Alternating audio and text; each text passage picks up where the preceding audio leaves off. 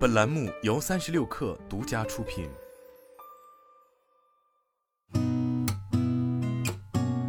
八点一刻，听互联网圈的新鲜事儿。今天是二零二三年五月二十四号，星期三，早上好，我是金盛。京东云宣布其全系核心产品开启全网比价，承诺其全系核心产品的官网列表价均低于特定云厂商官网对标的产品列表价格，实际成交单价将在特定云厂商实际成交最低单价的基础上再打九折。近期又有多名来自互联网公司的技术业务负责人离职，参与大模型相关创业，其中包括阿里巴巴淘系技术部的贾荣飞与小红书 AI 平台部负责人严深根。据了解，前者将做 3D 技术相关的应用层创业，后者则将做通用大模型。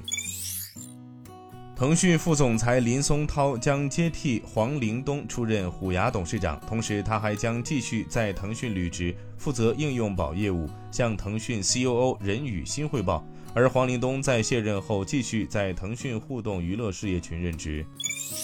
闲鱼产品升级发布会上，闲鱼总经理季山透露，截至目前，闲鱼用户数已超五亿，其中九五后用户占比百分之四十三，零零后占比百分之二十二。大量年轻用户为闲鱼注入了新的生机和活力。未来，闲鱼将会针对用户兴趣交流的趋势，打造不止交易的社区化生态。